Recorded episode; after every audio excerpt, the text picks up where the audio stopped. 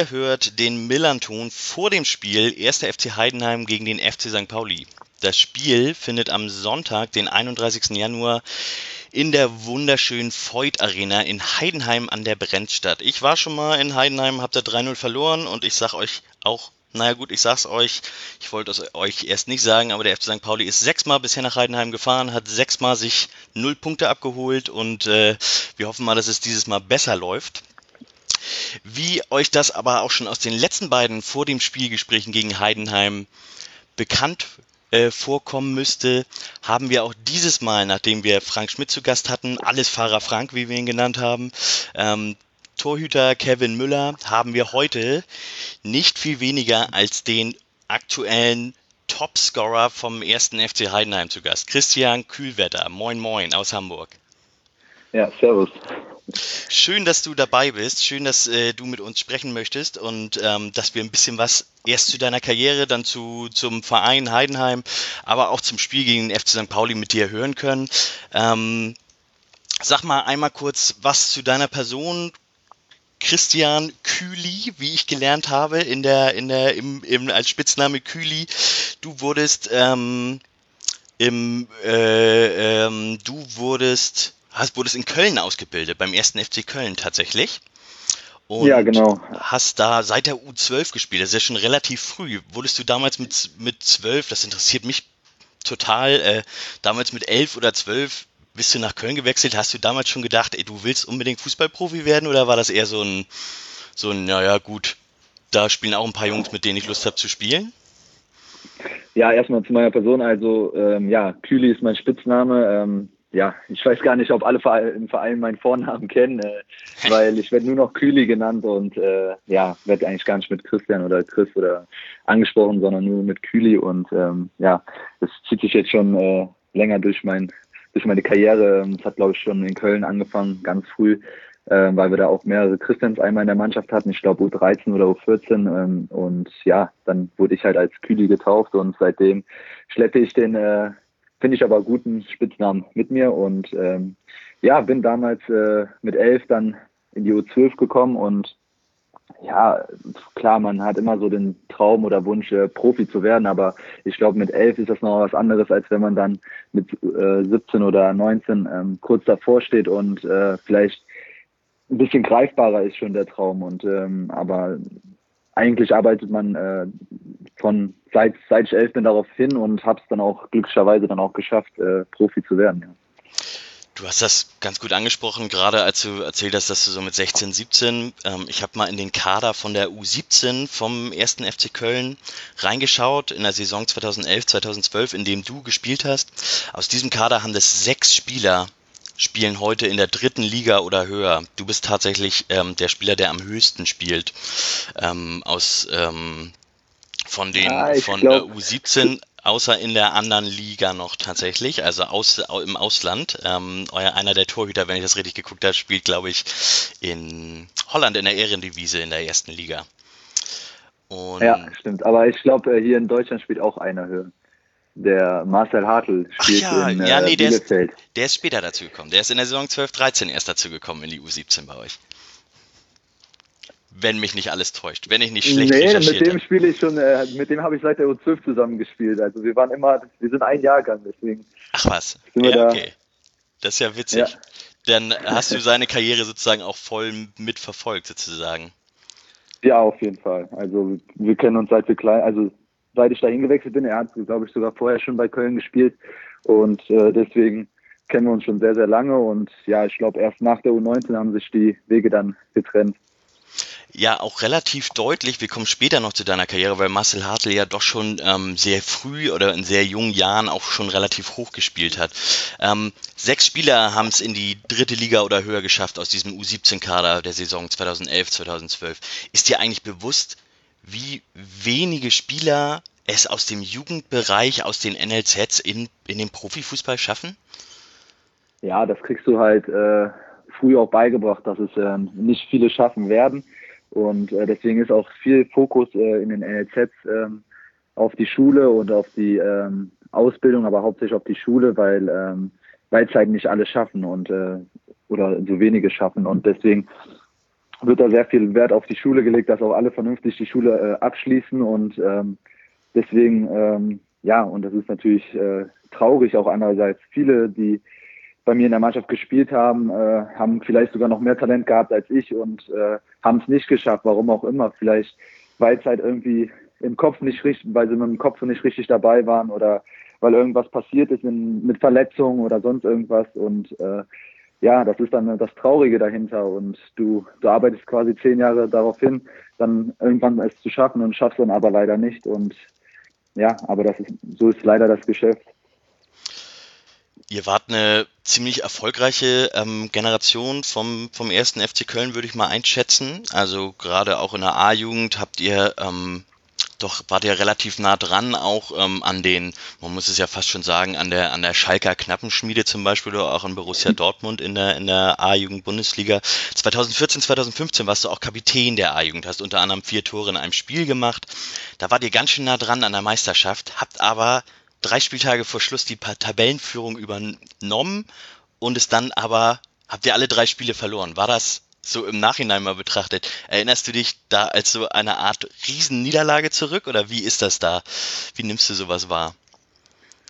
Ja, es war auf jeden Fall ein, war schon ein geiles Jahr, weil wir ähm, besonders die Hinrunde ähm, fast alles gewonnen haben und ähm, das war einfach und ich glaube, im Winter hatten wir schon, hatten wir zehn Punkte Vorsprung oder sowas und äh, ja, dann kam aber leider die Winterpause und da war es dann sehr schwierig für uns als Mannschaft, weil ähm, die zweite Mannschaft brauchte ein paar Spieler für die Vorbereitung und die erste Mannschaft hat auch ein paar hochgezogen. Und somit waren wir bei der Vorbereitung oftmals nicht komplett oder waren sehr wenig Spieler und ich war auch manchmal auch bei der zweiten Mannschaft dabei und sowas alles und äh, deswegen war es sehr schwierig und haben es dann aber eigentlich ganz gut hinbekommen, haben wir die entscheidenden Spiele dann verloren und ja, ist natürlich traurig. Ähm, in so einem Jahr wünscht man sich dann natürlich, äh, dass es für den Westen dann den zweiten Startplatz im Halbfinale gegeben hätte, aber war leider nicht so und äh, deswegen war es sehr traurig am Ende, aber ich glaube, es war trotzdem ein Jahr, was uns sehr weitergeholfen hat insgesamt die für die Spieler. Du bist dann ähm, im Anschluss in der Saison zur Saison 15-16 bist du in die U23 vom 1. FC Köln gewechselt. Da habe ich natürlich auch mal nachgeschaut. Da stehen in der Kaderliste unglaubliche 42 Spieler drin.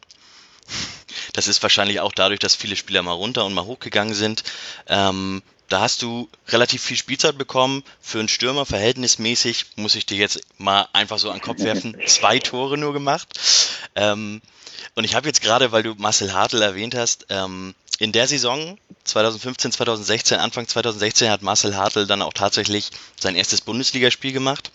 Du bist in der U23 geblieben und bist dann 2016, 2017 zum ersten FC Kaiserslautern in die U23, also in die Regionalliga Südwest gewechselt. Warum hast du das hm. gemacht? War bei Köln keine Perspektive mehr für dich? Ja, also es war ein sehr schwieriges Jahr in der zweiten Mannschaft bei Köln. Ähm, und ja, natürlich nur zwei Tore, klar. Und äh, ja, dann, ich weiß nicht, vielleicht war es auch alles so zehn Jahre die gleichen Bedingungen, also immer die so die gleichen Leute getroffen. Und äh, ja, für mich war es dann klar, ich, ich konnte noch weitermachen beim FC, aber auch erstmal nur in der zweiten Mannschaft.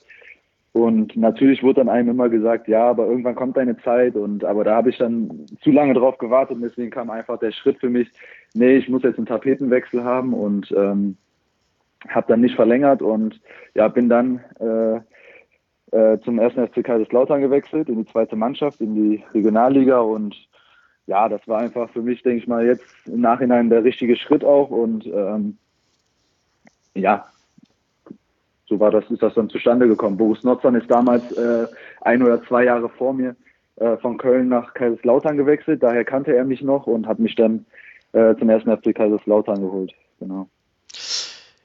Du sagst das im Nachhinein, kann man natürlich sagen, das war der richtige Schritt. Ihr seid ähm, mit der U23 äh, von Kaiserslautern, ähm, habt ihr in der Saison 17, 18 dann in der Oberliga gespielt. Du hast mhm. dir in dem Jahr auch äh, das Wadenbein gebrochen. Wie ist das? Du spielst, ähm, du bist dann schon Anfang 20, also bist sozusagen dem Jugendalter entwachsen. Du hast mitbekommen, dass die Spieler, die, ähm, mit denen du vielleicht auch zusammengespielt hast in der Jugend, die, die haben es dann teilweise schon geschafft, ähm, in der Bundesliga zu spielen, erste oder zweite Liga. Du hast in der, bist zwar Stammspieler, aber halt in der Oberliga, in der U23 von Kaiserslautern. Ich will das überhaupt nicht schlecht reden, ne? Also nicht falsch verstehen. Ich hätte gerne in der U23 von so einem Team gespielt. ähm, ja. Aber hast einen Wadenbeinbruch bis Anfang 20. Wie weit warst du damals weg von der Karriere, die du jetzt hast? Ja, es war natürlich schon äh, heftig, als wir damals dann abgestiegen sind und äh, dann für einen Spieler, der eigentlich nur gegen große Namen im NLZ gespielt hat und äh, in der Regionalliga Südwest spielen auch äh, ein paar schöne Traditionsvereine und ähm, ja, dann auf einmal Oberliga und äh, ja, es war insgesamt das war schon hart für mich, habe aber trotzdem mich zusammengerissen und gesagt, ich muss einfach jetzt die Saison gut spielen. Vielleicht schaffe ich es dann trotzdem noch hoch in die erste Mannschaft und ja, bin auch gut reingekommen, äh, habe mir einen Namen gemacht. Äh, ja, war kurz davor hoch zu den Profis und dann kam halt dieses Spiel, wo, wo ich mir Warnbein, das Warnbein gebrochen habe und ja, man muss sich das halt vorstellen, in der Oberliga sind halt nicht alle im NLZ ausgebildet worden und da laufen halt einige rum, äh, die dann ein bisschen übermotiviert sind, äh, gegen den ersten FC Kaiserslautern zu spielen und ähm, ja, haben damals als mit der zweiten Mannschaft Oberliga noch auch im Fritz-Walter-Stadion gespielt und ähm, ja, und der Schiri hat schon abgepfiffen und dann kam der Gegenspieler halt einfach noch oh un, äh, übermotiviert reingesprungen und ja, es hat, äh, hat sich nicht gut angehört, wusste direkt, dass was passiert ist. Und ähm, ja, war natürlich keine schöne Situation für mich. Ähm, habe dann auch in der Reha-Phase und sowas auch schon drüber nachgedacht, ähm, wo ich noch nicht wusste, okay, Vertrag läuft aus im Sommer, äh, wie geht's weiter für mich, wie komme ich nach der Verletzung zurück. Deswegen habe ich mich da auch schon andererseits umgeguckt, dass ich da vielleicht ähm, ja auch neben Fußball dann noch was anderes mache. Habe äh, mich bei der Polizei beworben gehabt äh, und ja hatte da auch habe da auch die Tests mitgemacht, also wurde schon eingeladen und alles und wusste aber bei den Tests dann auch schon, dass es für mich weitergeht, dass ich gut von der Verletzung mich erholt habe, dass ich äh, vernünftig wieder Fußball spielen kann und dass ich auch gut zurückgekommen bin und ja, habe dann die Tests aber und sowas alles trotzdem mitgenommen, um einfach zu gucken, okay, wenn es irgendwann mal so ist, äh, wie das dann alles so abläuft und ähm, ja, wie so der Ablauf da ist. Und äh, hat, war auch sehr interessant, hat Spaß gemacht äh, und einfach eine, eine Erfahrung äh, fürs Leben halt auch, ne, um genau zu gucken, wie es auch sein kann, wenn es mal nicht so gut läuft. Und ähm, ja, das war auf jeden Fall eine Erfahrung, die mich stark gemacht hat und äh, ich glaube, eine Erfahrung, die jetzt auch dazu beiträgt, warum es jetzt gerade so gut läuft, weil ich einfach auch sehe, äh, wie es laufen kann, wenn, äh, wenn man verletzt ist oder wenn man ein halbes Jahr kein Fußball spielen kann und sowas. Und ja, deswegen war das schon ein herber, herber Rückschlag für mich. Aber wie gesagt, ich bin richtig gut wiedergekommen nach der Verletzung. Hab's dann auch, hab mal dann meinen Vertrag äh, verlängert. Erstmal für die zweite Mannschaft nochmal ein Jahr Oberliga. Aber wusste schon, dass ich äh, in der dritten Liga dabei bin, äh, in der Vorbereitung und wollte mich dann halt da beweisen. Und ja, den weiteren Verlauf, den kennt man ja eigentlich, äh, habe mich äh, ja gut gezeigt, durfte meine ersten Einsätze bei Kaiserslautern machen und ja, gehörte dann zum Profikader dazu.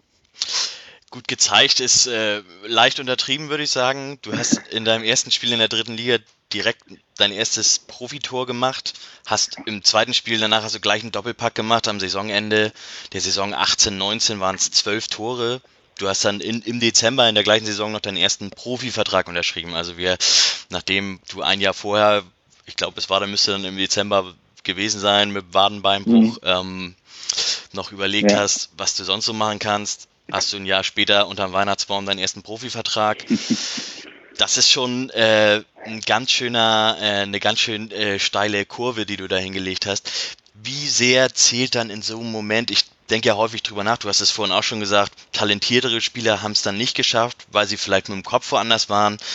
Ich habe auch häufig auch den Eindruck, dass viel Glück dazu gehört. Wenn du in deinem ersten Spiel ein Tor machst, danach gleich ein Doppelpack. Wenn du in deinen ersten zwei, drei Spielen vielleicht kein Tor machst in der dritten Liga, was meinst du? Hätte das auch funktioniert oder wie viel Glück ist bei sowas auch immer dabei?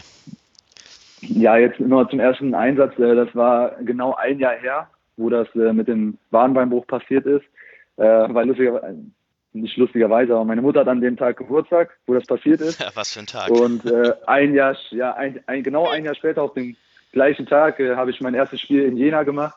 Und äh, ja, meine Mutter war dann auch im Stadion mit meinem Vater. Die haben gesagt, komm, egal, klar hat die Mama Geburtstag, aber wir kommen trotzdem. Und der hatte dann super geklappt. Und ja, ist jetzt schwierig zu sagen, ob dann, äh, wenn es jetzt wenn ich jetzt ein schlechtes Spiel gemacht hätte, ob der Verlauf genauso ge gewesen wäre. Das ist immer schwierig zu sagen, aber wie du richtig sagst, äh, es gehört viel Glück dazu, auf jeden Fall. Klar sieht man bei manchen Spielern, okay, der wird auf jeden Fall was wie Timo Werner oder da wusste man direkt von Anfang an, okay, der hat so ein Talent, das wird auf jeden Fall was. Klar kann da immer irgendwie was passieren, aber ähm, Glück gehört auch einfach dazu und äh, ich bin einfach froh, dass das Glück auf meiner Seite war und ähm, ja, das auf jeden Fall. Und ja, da lustigerweise war das zweite Spiel nach Jena, also das nach dem, wo ich den Doppelpack gemacht habe, äh, war in Braunschweig, dienstagsabend. Und äh, ja, vorgestern hätte ich dann auch lieber den Doppelpack geschossen gegen Braunschweig an einem Dienstagabend. Das hätten wir uns aus Sicht des FC St. Pauli auch sehr gewünscht von dir. Ja, das glaube ich. Das glaube ich. ähm, du hast dann, also wie gesagt, in der Saison 18, 19 bist du dann sozusagen durchgestartet, hast am Ende zwölf Tore gemacht. Die Saison darauf hast du wirklich, warst du tatsächlich dann auch sehr dominant, hast tatsächlich für also sehr schon sehr gute Statistiken aufzuweisen, 14 Tore, 9 Vorlagen für Kaiserslautern in der dritten Liga gemacht. Aber dann geht es natürlich auch ziemlich schnell. Kaiserslautern, mit Kaiserslautern konntest du nicht aufsteigen und ähm, der erste FC Heidenheim hat mit Tim Kleindienst einen Spieler verloren, einen Stürmer verloren, präsenten, physisch präsenten Stürmer vorne verloren. Ähm, man hat gelesen, äh, Martin Bader hat gesagt, er hat kein Interesse, dich abzugeben damals. Wie bereit hast du dich gefühlt dann nach der Saison? Hast du gedacht, jetzt bin ich bereit für noch mehr, für noch höheres?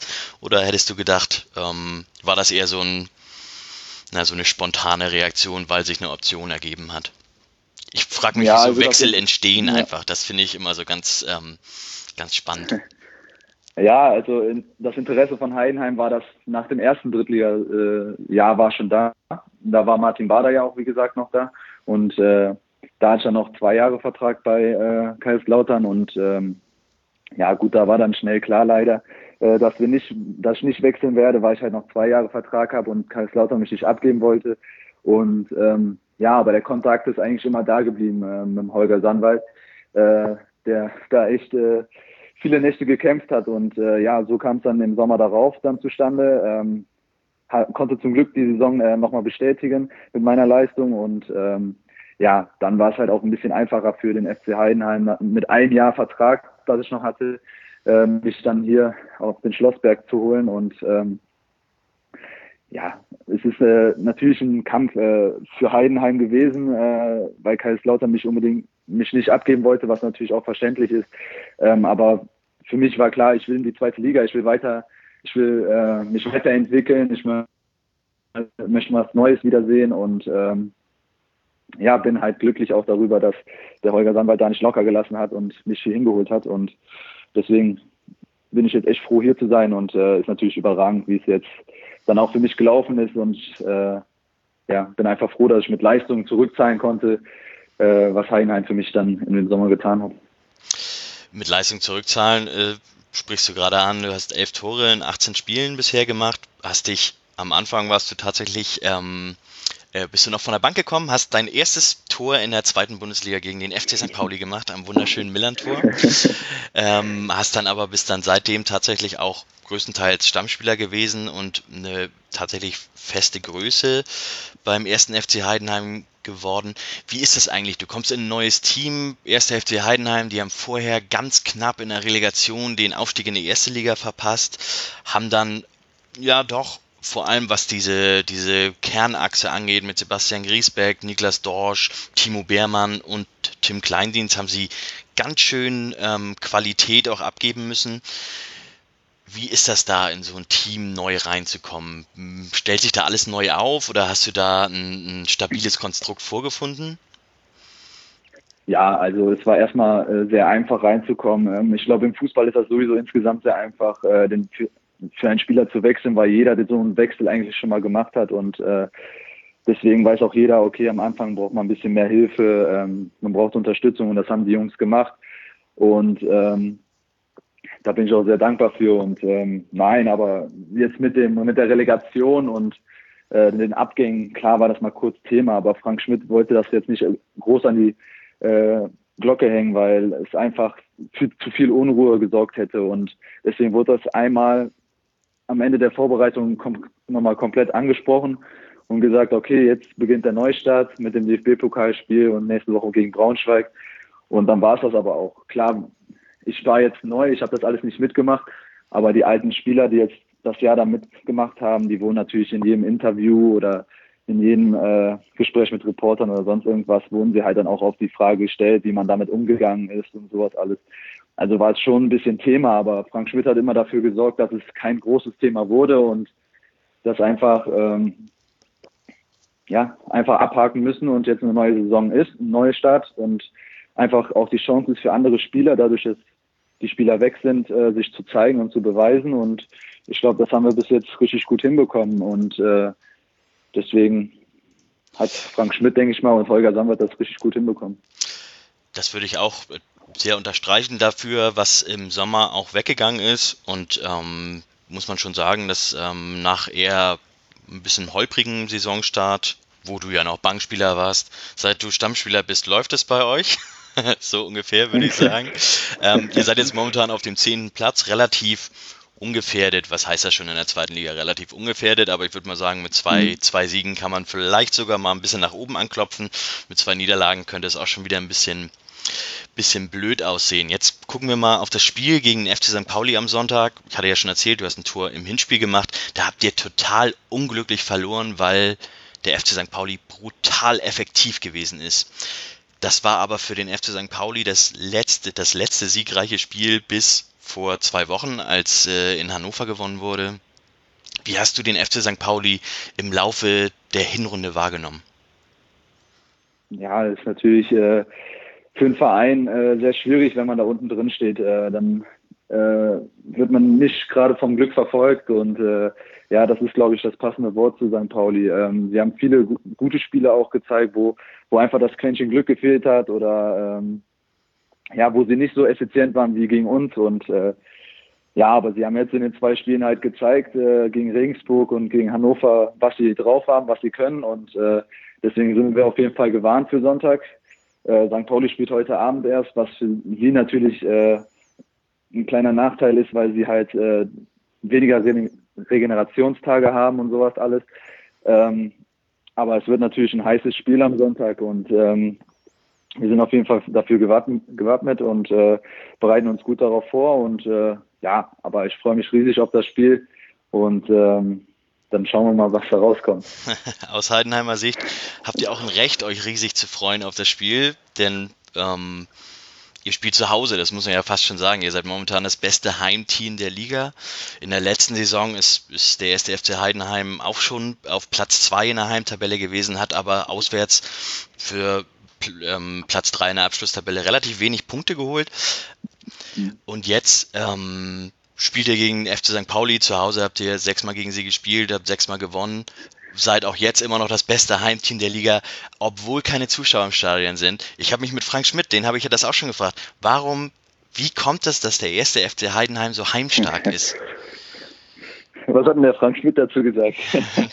er, da konnte, er konnte noch, da gab es noch keine, noch keine Geisterspiele oder da gab's, also da waren, da waren die Stadien ja, noch voll, ja. da hat er gesagt, dass, ähm, dass das brennt zu Hause. Und ich war ja auch schon mal in Heidenheim, eine schöne 3-0 Klatsche mit dem FC St. Pauli abgeholt und kann sagen, ja, da hat die Luft auch gebrannt. Ja, ja. Aber im leeren Stadion seid ihr trotzdem genauso heimstark und habt aber auch genauso ja. Probleme auswärts. Wird das irgendwie angesprochen? Ist das irgendwie ein Thema bei euch? Ich meine, der FC St. Pauli hat das erste Mal seit gefühlt 50 Jahren auswärts gewonnen, wieder in Hannover. Mhm.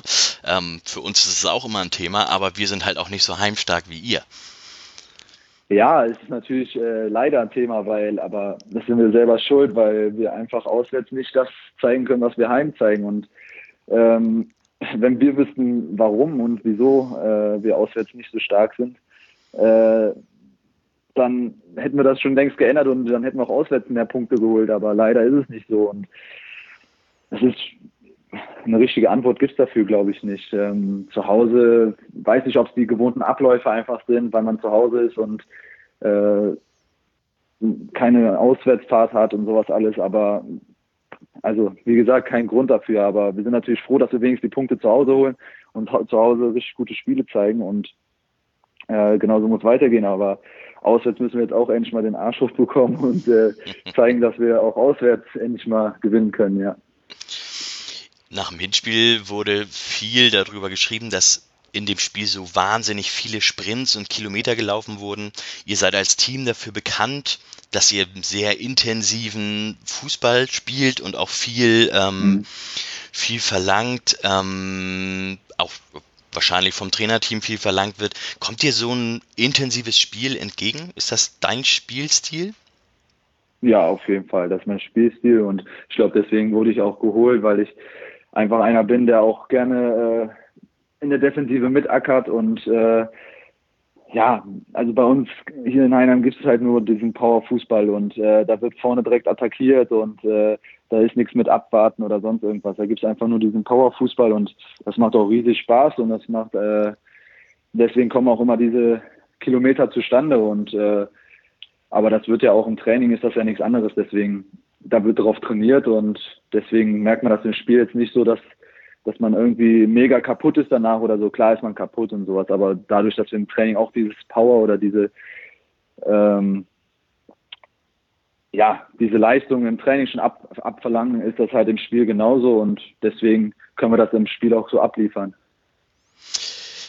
Du hast ähm, den FC St. Pauli ja die Saison bisher mit äh, relativ unglücklich und ineffizient ganz gut beschrieben. Wie ist das eigentlich? Wie viel du spielst, du, ich sag mal, du trainierst fast jeden Tag, du bist eigentlich viel unterwegs auch und hast dann immer wieder Spiele und dein Hauptthema, dein Hauptberuf oder dein Beruf ist Fußballer.